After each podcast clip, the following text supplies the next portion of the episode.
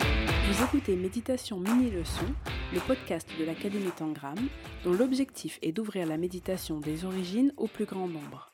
Je suis Leslie, coach certifié de méditation, et je vous accompagnerai, au travers de ce podcast, vers la compréhension de ce qu'est la méditation des origines.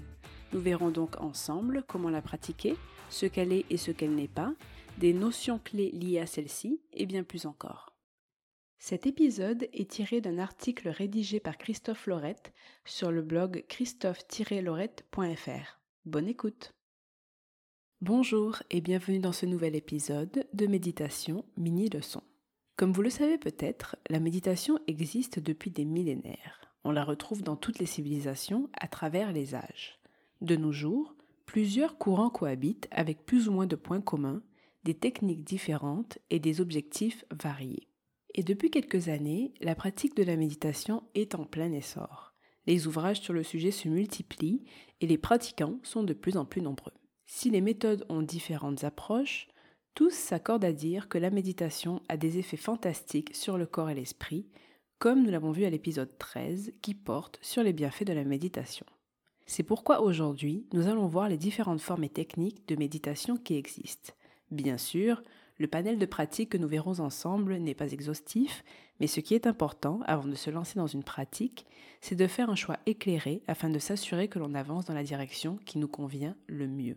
Et ce, parce que lorsqu'on entame une démarche de méditation, au-delà des techniques utilisées, c'est la pratique qui est importante. Et il faut se rappeler qu'il n'y a pas de bonne ou de mauvaise méditation. Chacun doit tout simplement trouver celle qui lui convient. Comme vous le verrez, certaines des pratiques que nous verrons dans cet épisode sont plus proches de la relaxation et de la concentration, tandis que d'autres s'approchent davantage de la méditation à proprement dite. Alors, c'est parti. Première pratique, la méditation contemplative. La méditation contemplative consiste à s'installer en pleine nature dans un endroit dans lequel on se sent bien et de se laisser porter par l'observation assidue et fixe d'un objet de la nature environnante, ce qui peut être un caillou, un brin d'herbe, une fleur, etc. L'idée de base de cette pratique est que l'objet de contemplation choisi a sa propre existence, indépendante des concepts qu'il représente. Et en libérant l'esprit de tout concept, la contemplation directe aide à atteindre un état d'égalité avec l'objet. Alors que la contemplation s'approfondit, l'objet et le méditant ne font plus qu'un et les mêmes forces naturelles s'expriment. Deuxième pratique, la méditation sonore. La méditation sonore utilise un instrument, de la musique ou tout simplement un son comme objet de méditation. Tout instrument de musique peut toucher profondément et avoir un effet direct sur les cellules du corps ou sur le fonctionnement du cerveau. On peut également utiliser certains objets dédiés, comme le bol de cristal, les bols tibétains ou les cloches tibétaines. L'intérêt de cette pratique réside dans le fait que le son peut être un outil thérapeutique puissant pour apaiser les turbulences émotionnelles, calmer l'esprit ou provoquer un état de détente profonde ou de conscience modifiée. Troisième pratique, la méditation transcendantale. La méditation transcendantale est une technique de relaxation profonde et de développement de la conscience. Elle se base notamment sur l'utilisation de mantras, qui sont des phrases ou des mots répétés de nombreuses fois. Elle offre un support de concentration concret. Quatrième pratique, la méditation de pleine conscience. Elle est aussi appelée mindfulness. Le principe de la méditation de pleine conscience est, comme son nom l'indique, de prendre pleinement conscience du moment présent, de centrer son attention sur l'instant et sur tout ce que vous êtes et ressentez. Il s'agit d'un éveil, ou plutôt d'un réveil, au monde. Elle peut être pratiquée dans de nombreux moments de la vie quotidienne. La méditation de pleine conscience a pour but de faire cesser le flot incessant d'idées qui nous submergent en permanence, de faire taire les jugements, les idées préconçues et les préjugés que l'on est toujours trop prompt à appliquer à ce que l'on observe. La pleine conscience est pratiquée en focalisant son attention sur un objet précis, sur sa propre respiration, sur une activité, sur son propre corps, et de prendre pleinement conscience de ce qu'il se passe. Cinquième pratique, la méditation tantrique. Cette méditation propose d'élever sa conscience et sa connexion au divin dans tous les domaines de sa vie. Elle part notamment du principe que l'énergie sexuelle liée uniquement à l'excitation nous enferme dans une dualité entre le sexe et l'amour, ce qui crée beaucoup de confusion et de frustration. L'art de l'extase consiste à apprendre à canaliser cette énergie d'excitation pour la transformer en amour et en extase en appréhendant une autre forme d'intensité. La sexualité est alors vécue comme une méditation où, grâce à des techniques de respiration et de relâchement du corps, chacun des partenaires peut ressentir un sentiment d'unité profonde avec lui-même et avec l'autre. Sixième pratique, la méditation guidée. La méditation guidée est simple puisqu'il suffit d'écouter des instructions et de les suivre. Elle propose d'appliquer des principes simples pour découvrir ce qu'est la méditation. C'est un accompagnement pour faire ses premiers pas avant de pouvoir marcher seul. La méditation guidée se présente le plus souvent sous forme d'un fichier audio ou d'une vidéo comportant une voix qui vous indique des instructions simples. La voix vous guide pour savoir quoi faire, mais vous restez pleinement acteur ou actrice de votre séance de méditation. Septième pratique, la méditation chamaniste. Cette forme de méditation trouve ses sources dans les tribus amérindiennes. La spiritualité occupait une très grande place dans leur vie. La définition stricte du chamanisme renvoie à la possibilité de modifier son état de conscience afin de voyager dans le monde des esprits pour en recevoir guérison, pouvoir et enseignement. Le chaman utilise une méditation qui se rapproche plutôt de l'état méditatif que d'une méditation à proprement parler. Huitième pratique, la méditation tibétaine. Cette pratique a pour but d'harmoniser le corps et l'esprit. Cette méditation utilise les bols tibétains qui, en résonnant, permettent de lâcher prise, de se détendre. Chaque bol a sa propre fréquence et agit différemment. Chaque fréquence correspond à l'un de nos sept chakras, qui sont les points de circulation de l'énergie dans notre corps. Les battements binauraux mixés avec des chants tibétains permettent au cerveau de produire deux sortes d'ondes. Les ondes lentes, comme les ondes alpha, associées aux états de relaxation, ou les ondes plus rapides, comme les ondes bêta, associées à des états de vigilance et de concentration. Ces fréquences provoquent des impulsions électriques dans le cerveau, modifiant ainsi les ondes cérébrales et procurant un état de bien-être. Neuvième pratique, la méditation zen. À son origine, le Chan vient de Chine. Il fut ensuite véhiculé au Japon sous l'appellation zen.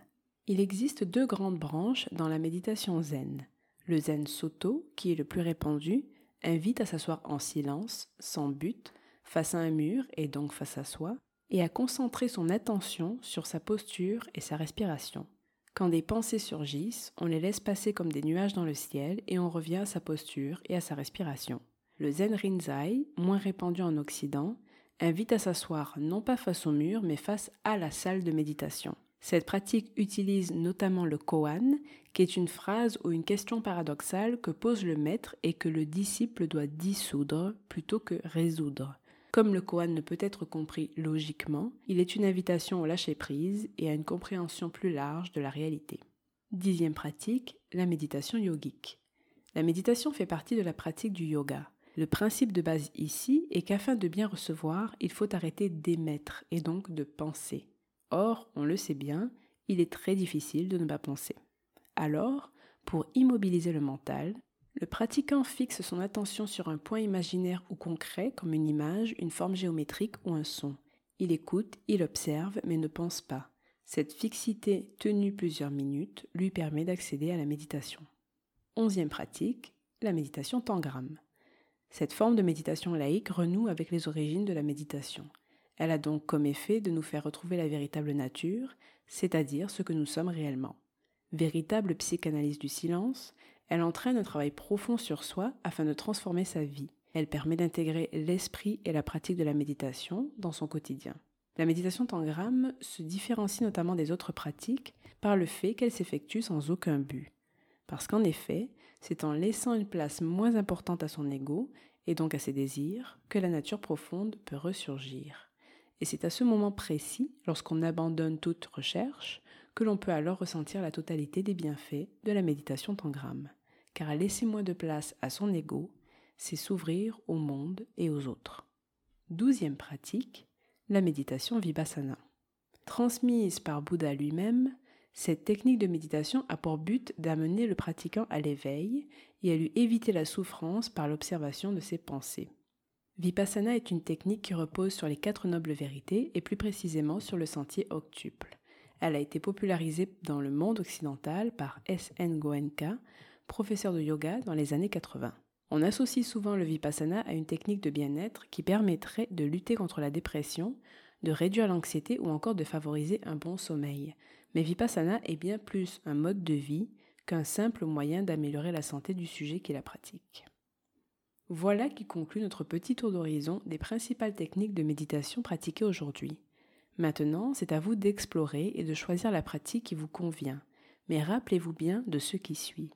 Méditation et relaxation sont deux pratiques bien distinctes qui ne vous mèneront pas au même résultat. Comme nous l'avons vu au tout premier épisode, que je vous invite à écouter si ce n'est pas déjà fait et que vous hésitez toujours entre différentes pratiques méditatives, la relaxation a un effet plutôt rapide mais superficiel et de courte durée, tandis que la méditation demande assiduité et persévérance, mais apporte des bienfaits bien plus profonds et qui s'installent en vous sur la durée. Mais comme on dit, rien ne vaut la pratique, alors n'hésitez pas à tester pour découvrir la méditation qui vous conviendra le mieux. Merci beaucoup d'être resté avec nous jusqu'au bout. Je vous invite maintenant à vous abonner au podcast sur iTunes, Spotify ou la plateforme de votre choix, de nous donner 5 belles étoiles si vous avez apprécié votre écoute, car c'est ce qui va permettre au podcast de gagner en notoriété et d'être recommandé à des personnes que la pratique de la méditation pourrait vraiment aider, voire transformer leur vie. Si vous avez toujours des doutes sur votre pratique, si vous voulez en savoir plus sur la méditation des origines, ou encore si vous désirez vous renseigner sur le métier de coach de méditation, je vous invite à suivre la formation gratuite sur les 7 leçons de la méditation que vous trouverez sur le site christophe-laurette.fr. Vous trouverez bien sûr le lien dans la description du podcast. Je vous retrouve donc au prochain épisode pour une nouvelle découverte de la méditation tangram. À bientôt!